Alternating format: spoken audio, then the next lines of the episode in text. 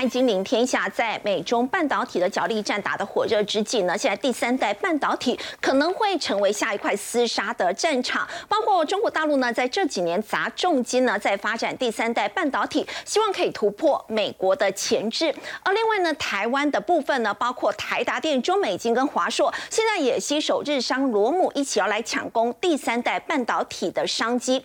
另外也要关注的是，台湾政策法呢，在美国参议院以十七比五呢压倒性的票数通过了。不过在反对的这五票当中呢，民主党的议员呢就占了有四票。这也显示说呢，拜登政府呢对于台湾政策法的内容呢，依旧是感到担忧的。另外，日元狂贬已经逼近了一百四十五的一个价位。那么日银呢实施了汇率检查，那么也为呢要干预汇市来预做准备。这引发了亚币的净贬潮，对于台湾呢又会产生什么样的一个连锁反应呢？我们在今天节目现场为你邀请到是资深分析师谢承业，大家好；前国安会副秘书长杨永明，大家好；资深媒体人陈凤欣，大家好；资深媒体人王尚志，观众大家好。好，陈燕在昨天呢这个半导体展，我们看到台积电董事长刘德英呢，他就特别提到了这个能源效率的部分。那么另外呢，像是环球金的董事长呢，他也有提到这个第三代半导体呢会是下一块的黑马。那么现在呢，台湾也跟日本合作，所以在半导体下一块厮杀的战场就是第三代半导体。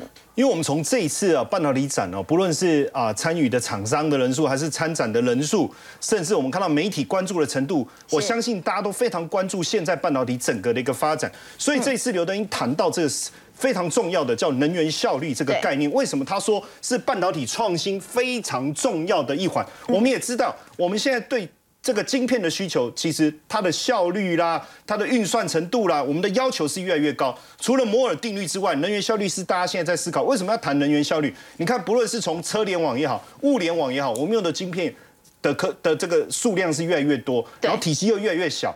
那如果是这样子，那你的功耗如果也跟着增加，那基本上其实。对，目前台积电它在追求所谓的零碳排，它希望二零五零年要完全做到零碳排哦，二零三零年回到二零二零年的水准。好，那基本上你的低功耗就是非常重要的一个关键。嗯，所以他现在他就提验，他就举例嘛，我们到底现在有没有往这个方向走？我们也开始做到了。你看五纳米的部分，功耗是二十八纳米的百分之七，所以代表就是说我的运算效能大幅度提高的同时，对，哎，我还帮忙节省了高达百分之八十三的电力。而未来三纳米甚至二纳米，它能够节省更多的功耗，那这样能够帮助全球怎么样减少碳排放嘛？这就是一个非常重要的能源挑战了。是，所以为什么这个议题丢出来以后，大家想怎么做到？你好不容易解决体积变小的问题，你怎么样去解决省电的问题？其实就跟材料有很大的关系。是，所以环球金的董事长徐秀兰徐董事长他就特别谈到，未来半导体最重要的新的赛道是什么？化合物材料。对。其实就是第三代半导体、第四代半导体，但这个部分对台湾来讲，其实当然还有一些些挑战了。比如说基板的部分，我们的它的制造更困难了，对不对？然后再来检测分析的部分，我们的技术有没有达到一个一定的一个呃水准？这个部分都是未来我们所面对的挑战。还有一个就是全球的领导厂商，因为以目前全球领导厂商以第三代半导体，尤其是车用这个部分来讲，因为其实车子哦快速之间电。啪！直接冲进来以后，它会突然之间高温呐，所以你的材料非常重要，掌握在谁手上？我们也知道英菲林啊、恩智浦掌握在他们手上，对，而且他们就哎一条龙哎，他把它抓得紧紧的，你根本不得其门而入啊。那你怎么样去挑战？你怎么样把你的技术提升？这个变得很重要。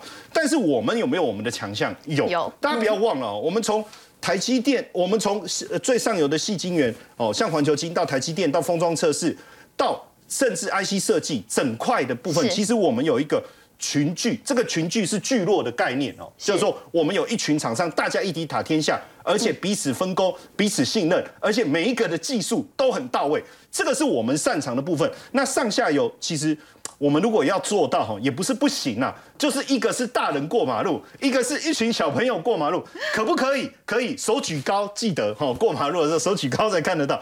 所以我们把它敲超称为一个叫虚拟 IDM 厂，其实意思就是说 IDM 它自己一条龙，那我们是大家一起合作变一条龙，所以才会有最新的一个新闻哦，大家就在讲说哇，台日之间要来合作，其实往就是从这个角度去出发的，是因为这一次呢，台达电、中美金、华硕。旗下的立志了哈，跟日本的罗姆要来合作，大家会说哇，台日四强联手真的是四强哦，不开玩笑。大家也知道台达电是最大的电源供应商，对，好，那他自己也切入了第三代半导体这个领域哦，因为尤其是在电，其实第三代半导体跟电的一个使用的连接度是最高的。对，再来中美金，刚才讲的环球金上面的这个这个母公司是谁？就是中美金啊，是中美金就投了这个这个环球金嘛哈，那旗下的立志是电源管理，就我刚才讲又是电源，所以大家知道就是因为我要节电这个部分有很大的关系。再来日本罗姆，它是。第二大碳化系的晶圆厂，其实第三大半导体就是我们讲的碳化系或氮化钾，这两个是一个关键。所以四强的联手代表什么？其实大家都想要做到一条龙。嗯，日本想不想做到一条龙？也想。但是问题是卡在那，难道他去跟欧洲合作吗？哦欧洲不会跟他合作了，我自己一条龙做得好好的，我为什么要把你拉进来？那我的技术有没有可能被你？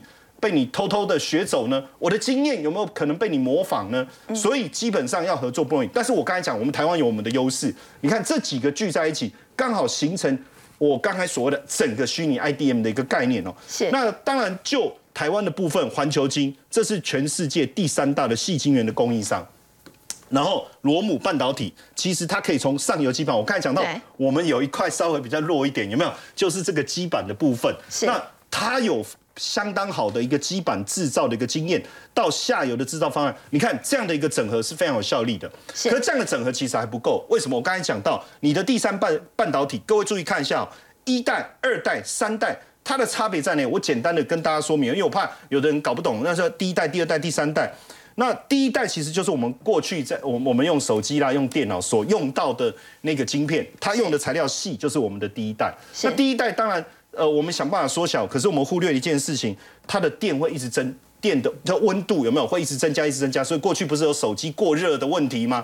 还有这个笔电过热的问题。好，这个部分一直没有办法解决，那一直跨到第三代就解决了这个问题。所以你看哦，它可以快充，它可以快充，为什么？你你你充电要快，你的电压就大，那你电压大，你机机器还有你的设备就会过热。怎么样透过材料能够快速的传导？它就不会快速的这个升温嘛？是。那第二代的部分其实是在这中间一个过程，它属比较属于用在光通讯跟三 D 感测，所以这一块其实基本上比较属于在功率放大的这个部分，比如说基地台这一块。是。所以到了第三代嘛，你就是一个很很重要的一个应用。而这个部分，如果我们注意看，你看充电啊，什么电动车啦，所以为什么需要台达电？为什么需要立志电源管理 IC？大家就理解了。所以，我们这样把它上下游跟水平整个串起来，其实这样的一个发展，我个人会认为，台湾未来第三大半导体这个产业领域，可能又会引起全世界的关注哦。应该说，大家已经在关注了哦。那更希望知道，我们台厂能不能未来换我们领军了吧？哦，换我们领军。那当然。半导体比的是什么材料哦？就是长晶的部分。那科磊是占了八九成哦。台湾、中国确实是稍微落后。那因为以前我们比较没有重视基础科可是我觉得现阶段以我们的刚才讲的聚落群聚的这个能力，加上我们各有所长的这种合成的做虚拟 IDM 的方式，弯道超车有没有可能？我觉得可能性很高。我也跟各位讲哈，我们一直在关注的台积电，它到底有没有往这个领域在做？其实有哦。台积电也跟全球最大氮化钾功率商纳维，哎，也跟大也投片生产在台积电这个地方。台积电也跟易发半导体合作氮化钾，氮化钾就是我刚才讲第三版有两种材料哦，碳化锡跟氮化钾，大家要记起来哦。这个好像以前在上物理课哦，永远记不起来的感觉。然后第再来中美金，就我刚才讲跟环球金的一个合作，这个其实我觉得基板的部分哦，这个呃。肥鱼可以帮我圈一下哦，就是它是非常非常重要的，就是因为我刚才想讲，其实基板这个部分，如果我们能够拉上来，其实对我们是很有利。另外，大家应该都有听听过汉明集团，对，汉磊跟嘉金也是最近股价表现。跟获利都相当好的一家公司，是，你看它也是要投持续的扩充产能，他们算是很早就跨入第三代半导体，对，所以如果能，我我们不是没有上游哦，我们其实也有，而且这个领域也很强。然后像广运集团，他们有在切入，还有包括红海，其实红海为什么要切入第三代半导体？其实如果刚才我花这么多时间，其实大家就知道，其实第三第三代半导体在应用上，尤其是车用的部分，红海要发尤其是电动车啊，对，电动车你未来如果不是靠第这个第三代半导体的材料，你要你的电池的寿命很长，续航力很强，就不容易哦。所以从这样来看，其实我个人是蛮蛮期待，也蛮期盼的，就是说我们的第三代半导体能够弯道超车，然后力进军全球。好，刚刚陈一等我们看到的是第三代半导体的部分呢，有可能会成为半导体在下一块大家要厮杀的一个战场。那么在刚刚也特别提到呢，目前发展最快是在欧洲，尤其像是英飞凌，他们都是用 IDM 这样的一个方式。那么台湾现在呢，则是跟日本方面呢来采取合作。那么希望呢也有机会接下来可以弯道超车。不过我们说到呢，为什么会在半导体方面来跟日本合作呢？台日之间的交流是不是越来越多？我们看到经济部现在在强化台日产业的一个交流。在今年促成了台日重点产业的合作目标设定呢，就有七案，而且我们看到呢，以今年一到四月核准桥外投资资金的主要来源地呢，那么第一名呢，其实也是日本。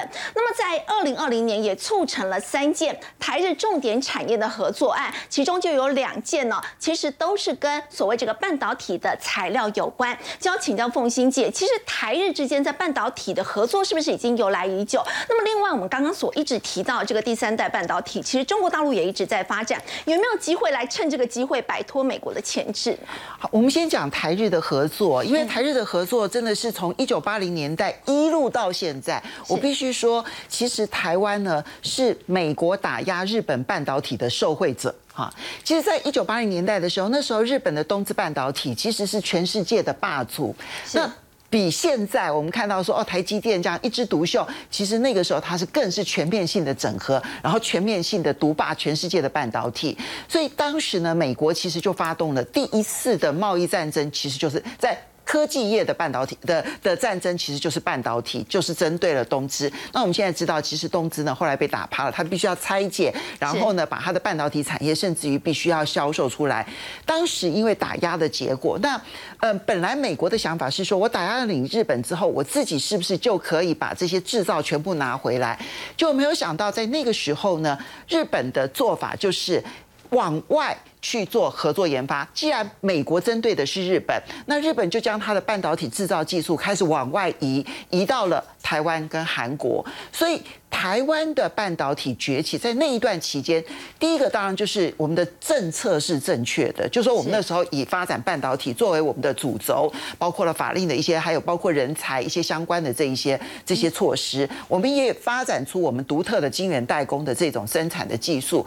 但是很重要是在大环境。当中，美国因为生产成本太高，所以往外包。那这个时候呢，就台湾有受贿，那所以有一套系统呢是从美国来的，那另外一套系统几乎通通都是从日本来的。那日本当时呢，它的半导体就发展是，我我就走最上游的材料。啊，它的化学材料是孩子到目前为止都非常的强，可是呢，在制造的部分、设计的部分，然后运用的部分，我就全部都往下丢，那丢到韩国跟日本，所以台湾我就会讲说说台呃美日的半导体战争，台湾其实是受惠，嗯，那。所以你现在也就可以看得出来，日本其实从这个角度来讲，它本来跟台湾在半导体本来其实就有它的互补性在。比如说像这一次的第三代半导体，荣姆半导体，它最擅长的其实就是基板这个这个领域。那基板这个领域，我们其实到目前为止在挑战上面还有它很大的困难。可是我们在设计制造，还有在运用这方面，还有封装这方面，我们的我们的能力就很强，因为我们的运用一直你看到台达电的电源供应啦。然后这些相关的，我们这个整个的产业链就变得非常完整，所以它先天上面有互补性。然后呢，再加上现在的地缘政治，你说日本能够去跟韩国合作吗？到目前为止，他们光是那个偏光板那些化学材料，到现在都搞不定。对，所以弄到 Chip Four 呢要组成呢，韩国跟日本彼此之间还争执不休这样子哈。那么。你要说他去跟中国大陆合作嘛？中国大陆不会跟他合作，因为他不会相信他的哈。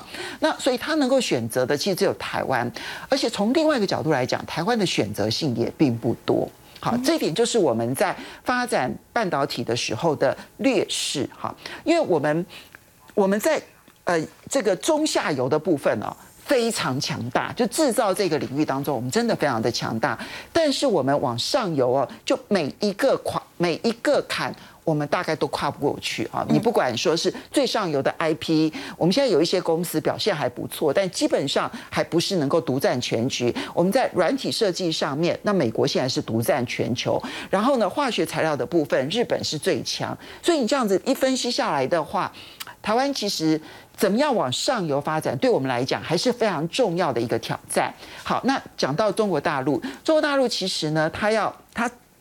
已经宣布了嘛，第三代半导体它是要砸十兆人民币去发展第三代半导体。其实从某种角度上来看哦，第三代半导体其实虽然发展了相当长的一段时间，但是因为技术关卡都是最近开始慢慢的有所突破，所以我们可以说所有的国家大概都在同一个起跑点上。嗯，所以。既然都在同一个起跑点，那就反正大家就一起鸣枪起跑就好了嘛，哈。所以大家现在都已经在往前跑了，它比较没有那么强烈的谁卡谁的问题，相对而言呐，哈，就比较没有落后那么多，不像前面的第一代细为主的或第二代的这个这个生化钾为主的。是。可是所有的半导体运用不是只有第三，就第三代半导体没办法运用到所有的半导体运用。细为主的，或者是生化钾为主，它还是有它运用的市场。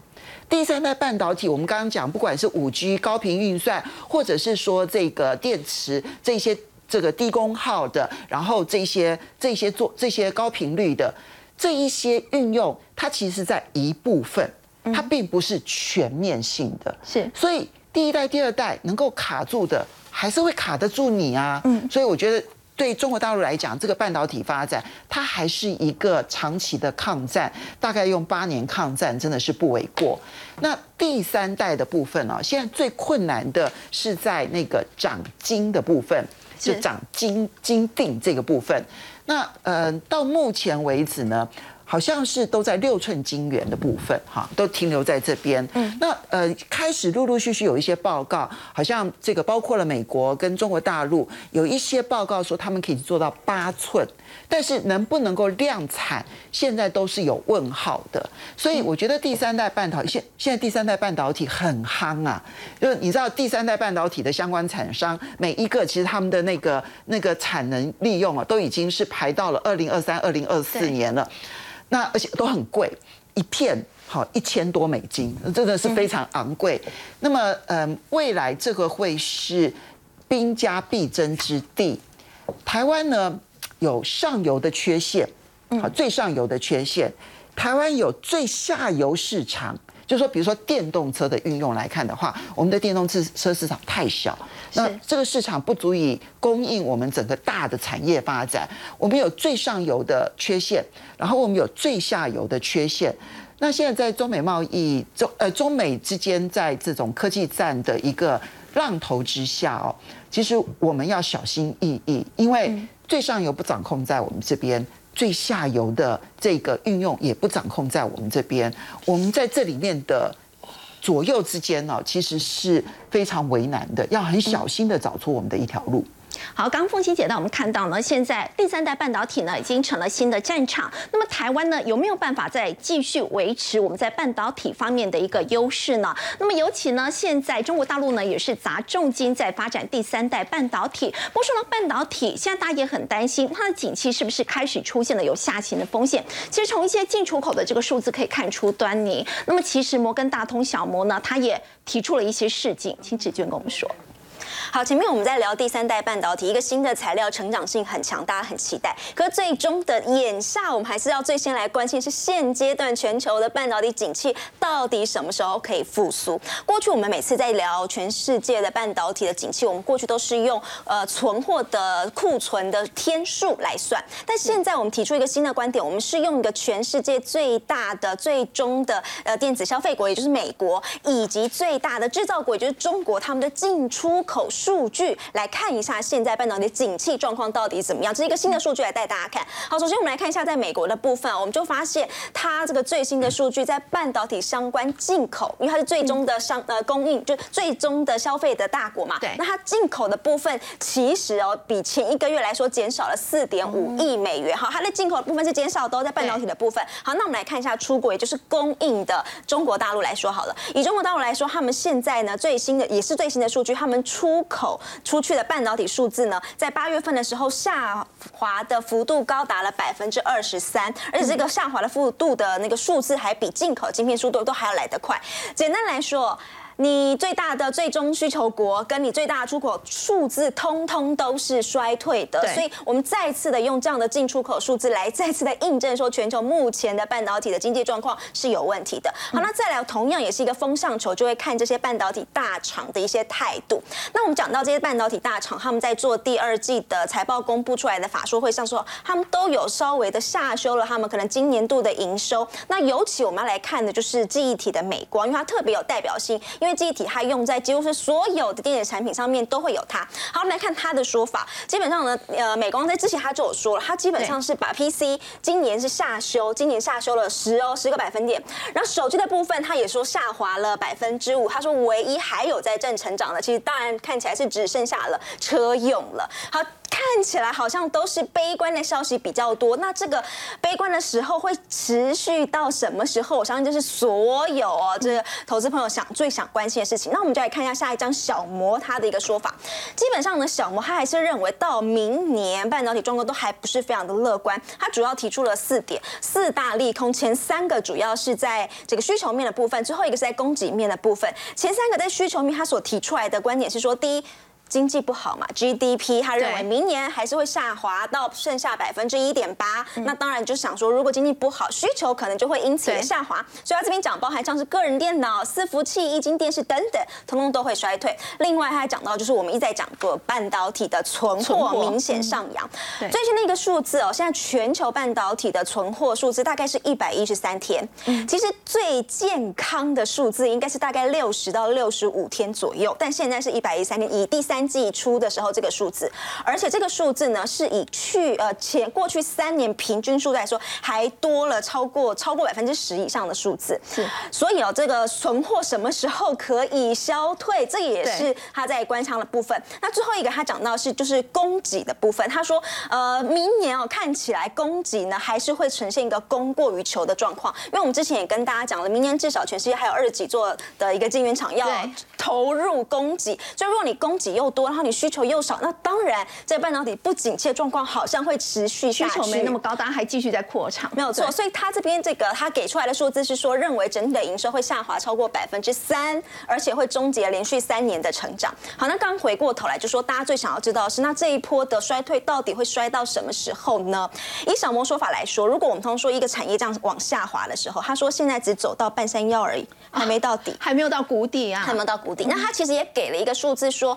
什么时候会到底？他认为要到底的的关键是，你去看这些半导体大厂资本支出什么时候缩减。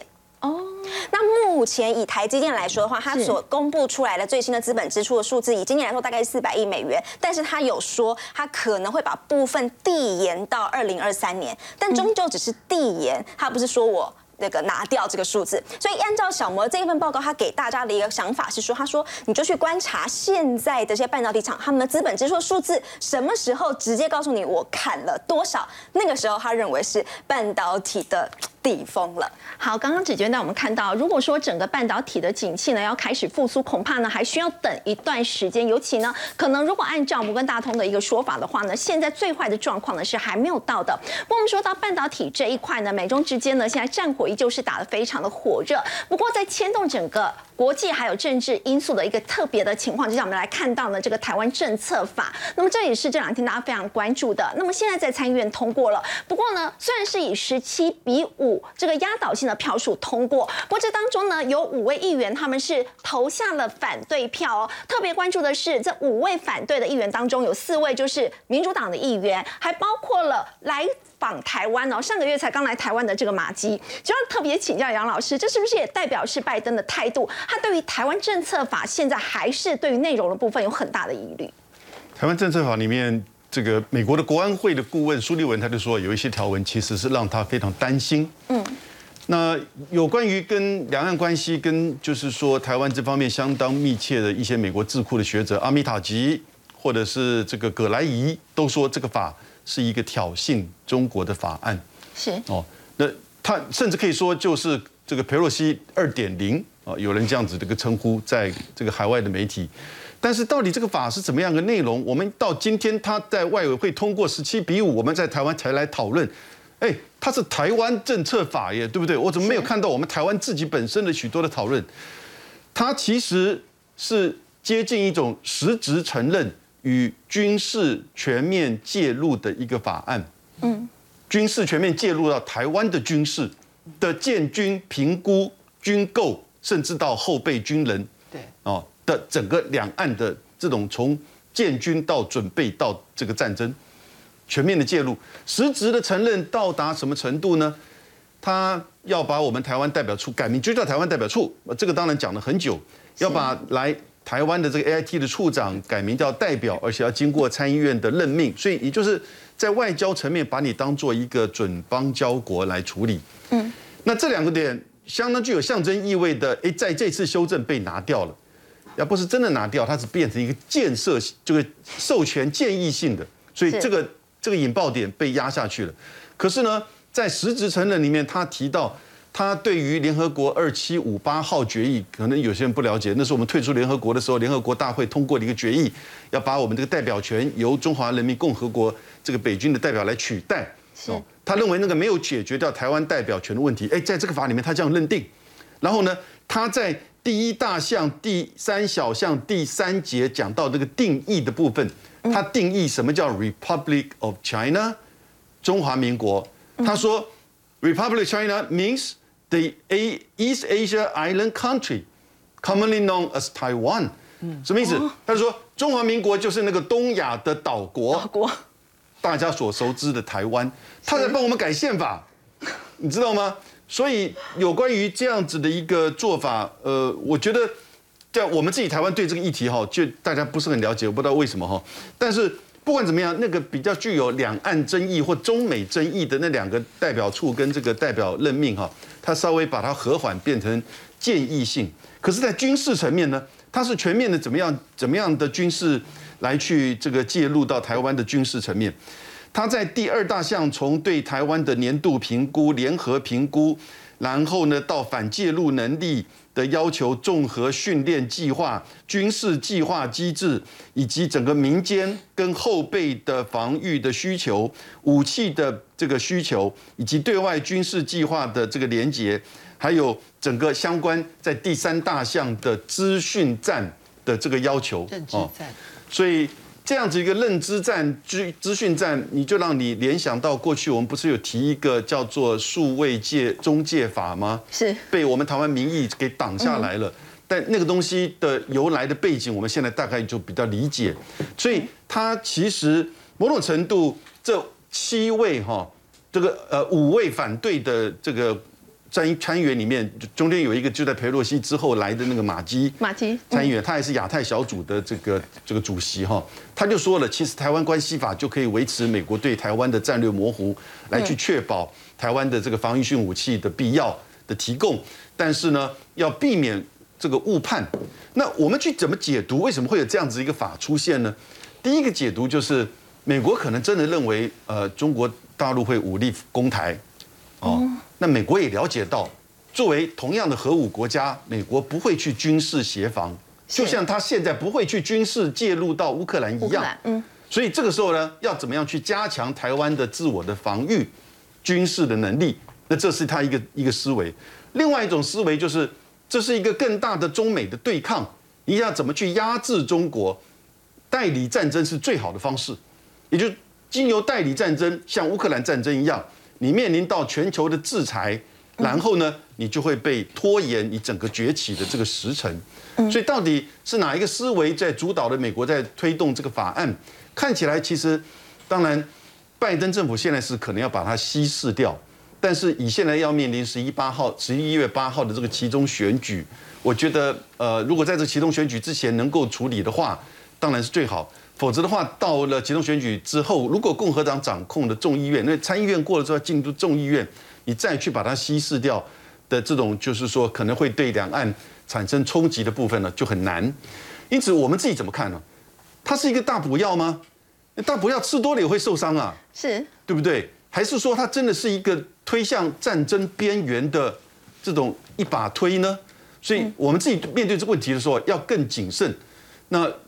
因此，台湾政策法其实在这个问题当中，反而美国的参议员在跟这个拜登政府在顾及到中美关系以及台湾的本身的安全哦，我们才会看到这样的发展。因为最后的关键是，你不能你有办法去低估北京对于台湾议题的决心嘛。我们都经历过，才经历过这个佩洛西以及环台军演的这个事件。我想，两岸的经贸跟两岸的这个和平啊，更需要大家共同比较谨慎的去面对。好，从这一次投下反对票的呢，大部分都是民主党的议员，可以看得出来，其实现在拜登总统的这个态度，白宫方面对台湾政策法的这个内容呢，依旧是有很大的一个疑虑，可能呢，因此会让这个台湾呢陷入险境。不过我们说到在美中之争呢，我们看到现在不只是中国大陆面临到美国种种，不管是在这个军事方面，或者是在科技方面的种种的一个限制，那么其实，在俄罗斯也是如此的。那么现在我们看到俄罗斯总统普京呢，他面临到了这个危机哦。包包括在这个乌俄战争当中呢，接连的溃败。那么现在还传出说，他一度呢差一点要被暗杀了。那么现在还有四十多位的议员上这个说要请愿请他下台，这是不是代表普京他的这个权力已经开始动摇了？哇，普京又传出被暗杀，又传出是因为先前传出在今年三月也被暗杀过一次，不过两次都 safe 啊，这次也是。当然这次这个消息主要不是克里姆林宫没有证实，主要是来自俄罗斯的他反对派的自媒体当中披露。那么这。次次是普京在回官邸的时候，他的车队，那么普京的坐的那部车的左轮胎发生了爆炸，那么爆炸规模没有描述，但是最后呢，他还是。安全的部分的度过了这一次的危机，但案发之后呢，他的三名的随护不见了，而且包括整个他的维安的这个部分的系统的负责人等等，其实现在都被在调查当中。那么也描述了这次的过程，主要是因为普京通常他的车队是五部车，那么五部车当中这一次呢，快要到他的官邸之前，有一部车，第一部车突然遇到个救护车卡着，所以第二部车后面车队就绕过去，但是在这个时刻。普京坐第三部车的，他的轮胎就发生了这个爆炸哈，所以当然事后现在发现，在救护车里面有一具遗体，另外当中还有人受伤，详细的状况没有被披露更多哈。当然现在这个时间点发生这个暗杀的部分消息，主要还是因为跟乌克兰最近整个俄罗斯乌克兰的反攻，俄军的部分的这个撤退，这个敏感时期有很大的关系，因为在俄罗斯的内部当中也开始出现了反普京的声浪。我们可以看到，其实在下一页当中可以看到。是这样子，现在在整个俄罗斯的部分的内部，除了他的民意代表之外的，包括他的网红，另外一些智库的专家跟政界的人士，现在都提出很多针对于前线失败。当中的一些意见哦，特别是当中有四十名的反对派的议员还签署了一份请愿书。那么请愿书当中说，他们要求普京要辞去俄罗斯总统的职务。但是请愿书里头并没有描写战争相关的事情，因为俄罗斯的法令当中是当中，如果你有去批评战争是犯法的，他可以把你扣押。所以拿捏的部分还是比较谨慎。不过国际当中看到了反普京的意识当中也包括了一个，就是普京应该讲俄罗斯的非。非常重要的一个结盟的车臣共和国的现在他的这个领袖哈卡德罗夫最近公开指责俄军在乌克兰的部分的撤退，特别是在哈尔科夫撤退的行动是。非常糟糕的是犯了巨大的错误哈，那么国际新闻都觉得吓了一跳，怎么会这样？因为车臣也有协助俄罗斯的部分的战争。当然现在都知道，只要是发生这种战争稍微有点转换的过程里头，大家都在看的部分是俄罗斯的内部有没有不安。过去历史当中，只要是有这种战争，其实大家在比这个长久战当中，往往内部反对势力就有可能出现暗杀。另外，军事如果有叛变为出现暗杀，当然大家也在关注有没有可能是美国包括 CIA 相关的部分策动，这也是有可能的。当然，普京的状况跟安全还是牵法动权限的，特别是他接下来就要跟包括跟习近平在上合会议要见面。二中两国会不会抱团的更谨慎来对抗十一月当时之后的部分的习拜会这个部分的关键点？那么美国媒体最后也提到的部分就是说，现在如果普京在俄罗斯下台，对俄罗斯甚至对乌克兰战争恐怕也不是好消息，俄罗斯整个乱掉，所以普京的安全好像还是蛮重要的。好像俄罗斯总统普京呢，在面对于在整个乌俄战事当中呢，目前俄军节节败退这样的一个情况之下呢，他也面临到他政治生涯的一个很大的危机。不过我们稍后要来看，在整个亚洲是不是会面临新的这个金融危机呢？尤其可以看到是在日元现在已经逼近了一百四十五这样的一个价位，它还会引发什么样的一个连锁反应？先休息一下，稍后回来。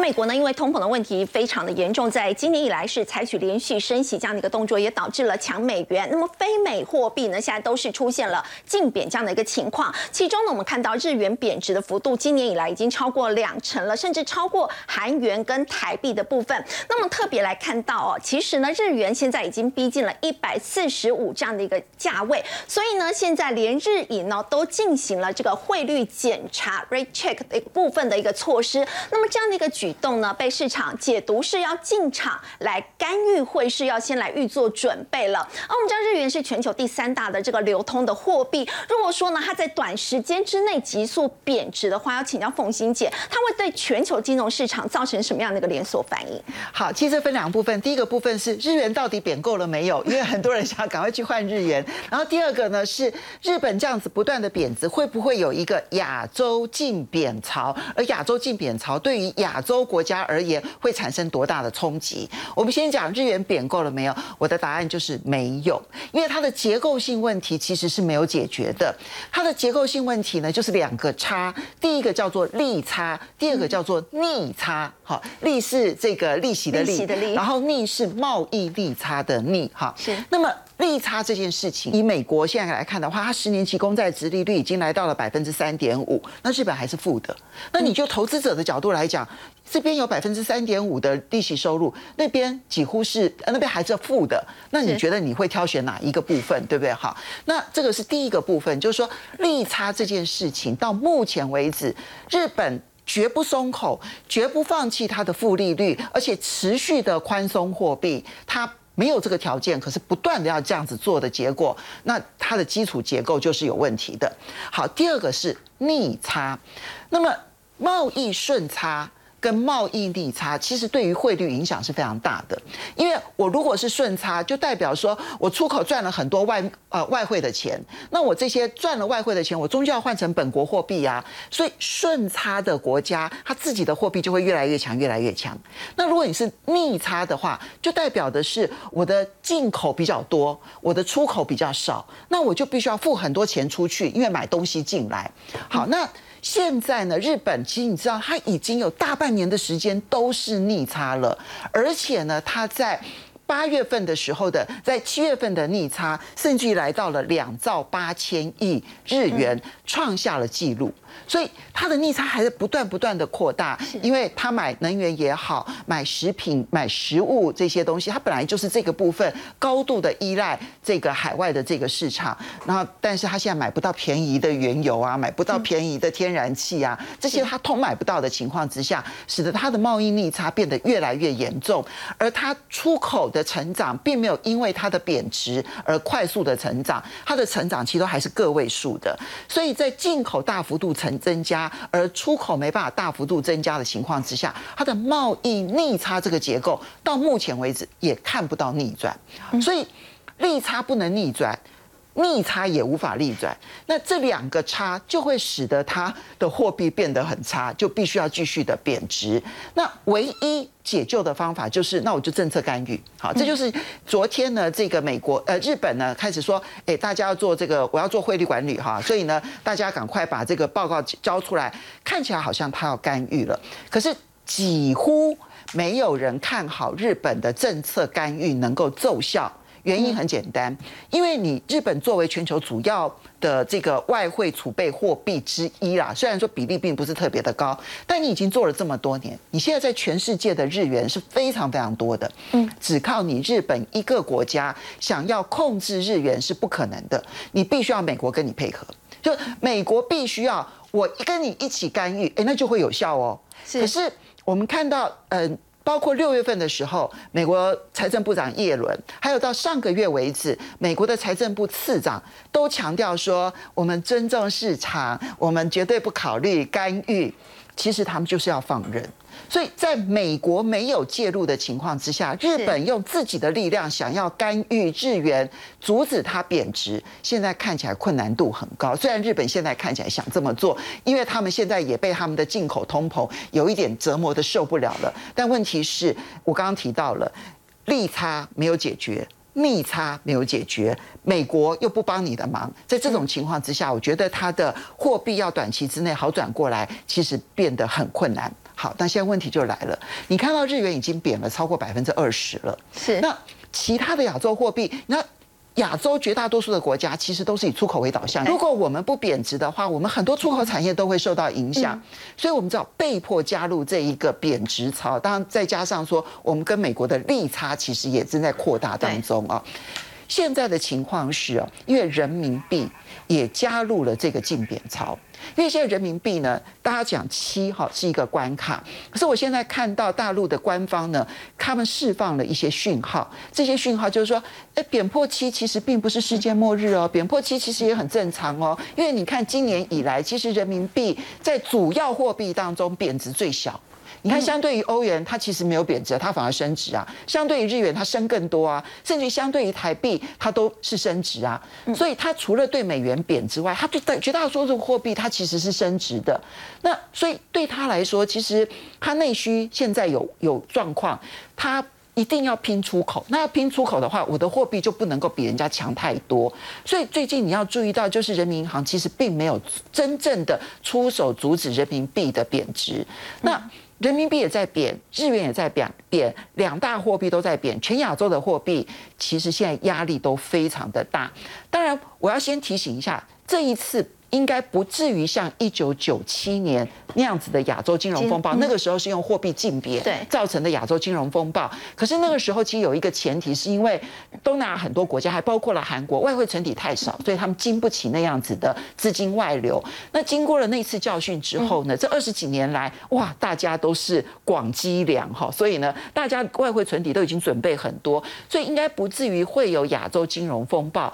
但是这个竞贬潮终究终究会在新兴市场，不一定是亚洲，终究会在新兴市场呢开始出现。脆弱国家。刚凤欣姐带我们看到呢，这是日元的部分。其实，在今年以来呢，对美元贬值幅度已经超过了两成了。但是在他们的利差跟逆差没有办法在短时间翻转的情况之下，恐怕呢继续走贬的这个可能性还是非常的高。所以呢，对于新兴市场的一些脆弱国家来讲呢，可能又会引发新一波的这个风险。我们稍后要回来关注的是 B D I 波罗的海指数。在先前我们提过呢，这个货柜的运价呢是在走跌的，但是。B D I 指数呢，已经创下了近一个月的新高。有哪一些投资的这个要点要特别留意呢？先休息一下，稍后回来。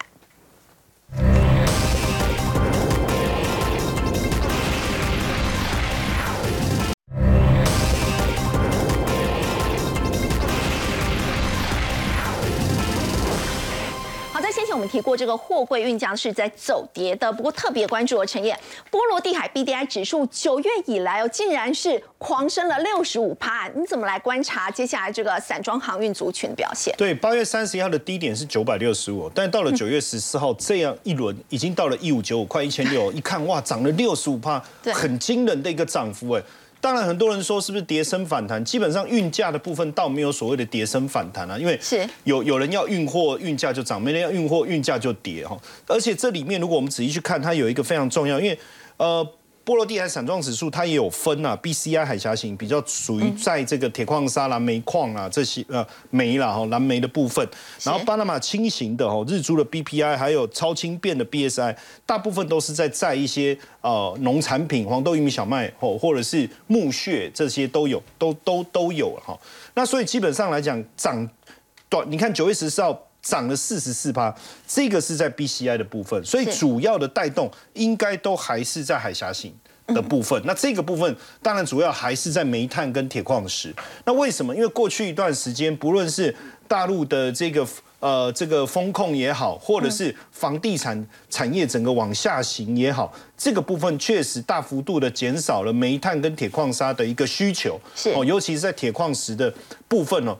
这个这个需求是大幅度的衰退，那这样大幅度的衰退，当然就影响到运价了。可是接下来我们也也知道，二十大这个二十大要召开了，对不对？现在我看九月份大家都就说你要保交楼啊，你你基本上你要稳房市，你要保交楼啊，也就是说我们得开始是不是要恢复动工？那基本上如果房市能够恢复的话，当然对钢市就是利多。对，那所以我需要需要什么？我就需要铁矿石啊。那如果我需要铁矿石，接下来又有一个很重要的关键，为什么在这个时间点突然之间，那一定是运量突然之间爆冲嘛，需求突然之间爬升嘛，运价才会上来嘛。因为散装航运市场真的就是一个供给需求之间的，你要运东西我就涨价，你不运我就只能降价。是那为什么突然之间，大家大家要知道，呃，今年的夏天特别热，所以我们预期同样的效应，可能今年冬天会特别冷。那在这个情况下，动港的时间点有没有可能提早？大家也会担心。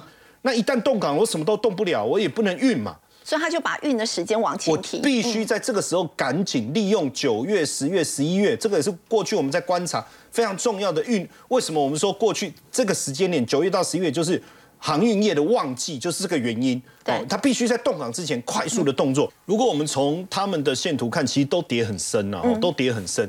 但是如果我仔细看哦，像你看中航，我这边放了中航、台航，还有像这个惠阳，还有这个四维航，但基本上哦都涨得差不多。可是细节在哪？我觉得我们可以看一下惠阳，你看它的营收今年已经累积成长了五十七趴，而且第二季也赚了五点七一，这个相较于它的股价来讲，确实有被低估的这个这个状态。那如果说确实散装航运价格上来，他们上涨的几率就会高很多。然后你看，像这个四维行第二季也赚了二点一二，可是股价才多少钱？二三十块啊！所以在这样的情况下，我们最近看到，比如说外资也好，投信也好，开始有进场在逢低承接散装航运。所以如果对这个族群有兴趣啊，也可以特别关注一下这几些股票。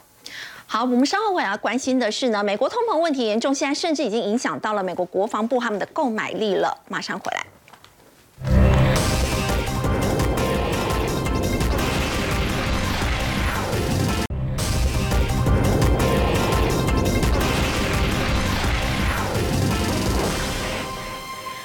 为要压制通膨呢，暴力升息。那么现在连美国的国防产业智库都担忧说呢，五角大厦呢因为通膨的关系，损失了高达一千一百亿美元的购买力。杨老师，我它的损失其实全球各国亦复如此啊，不是吗？但是美国的国防预算如果占全球的所有的国家的国防预算加在一起，将近占四成，接近八千亿美金哦哇。大概是以美美国国防部在下一年度二零二三年是七千六百二十亿美金，Number one 四成。那第二名是中国大陆，是两千九百三十亿，大概占全球的这个将近百分之十五。所以美国的国防预算是从中国加到日本、法国、德国、日本，通通加起来前二十名，后面这十国加起来还不如美国一个国家的国防预算这么多。但是它之所以会这么多，它的绝大部分其实是在用在武器的研发跟采购。那很多其他的国家反而都是在人人员装备跟这些维护上面，但是美国现在越来越多一些，为什么它现在预算不断的增加？它用在像是比如说这个呃相关的这些这个军备的维持，一些新的这个计划，还有呢新的一些科技的这个研发，因此这些通膨会把这一些层面给吃掉。那至于说会不会影响到整个军备的采购？那这个当然是军这个军工产业最关心的嘛，对不对？所以这个的新闻是很清楚，是美国的军工产业担心，在整个被军这个通膨吃掉的这一块，怎么去做调整运用？毕竟它还是最多有将近八千亿美元的，所以我觉得这个这个看这个东西啊，倒不是说，哎，它的军购，它的这整个武器研发可能会受到影响，或许会。那在整个大的这个调整之下，是不是在俄乌战争跟印太的战略上略微都会受到影响？这都是后续我们可以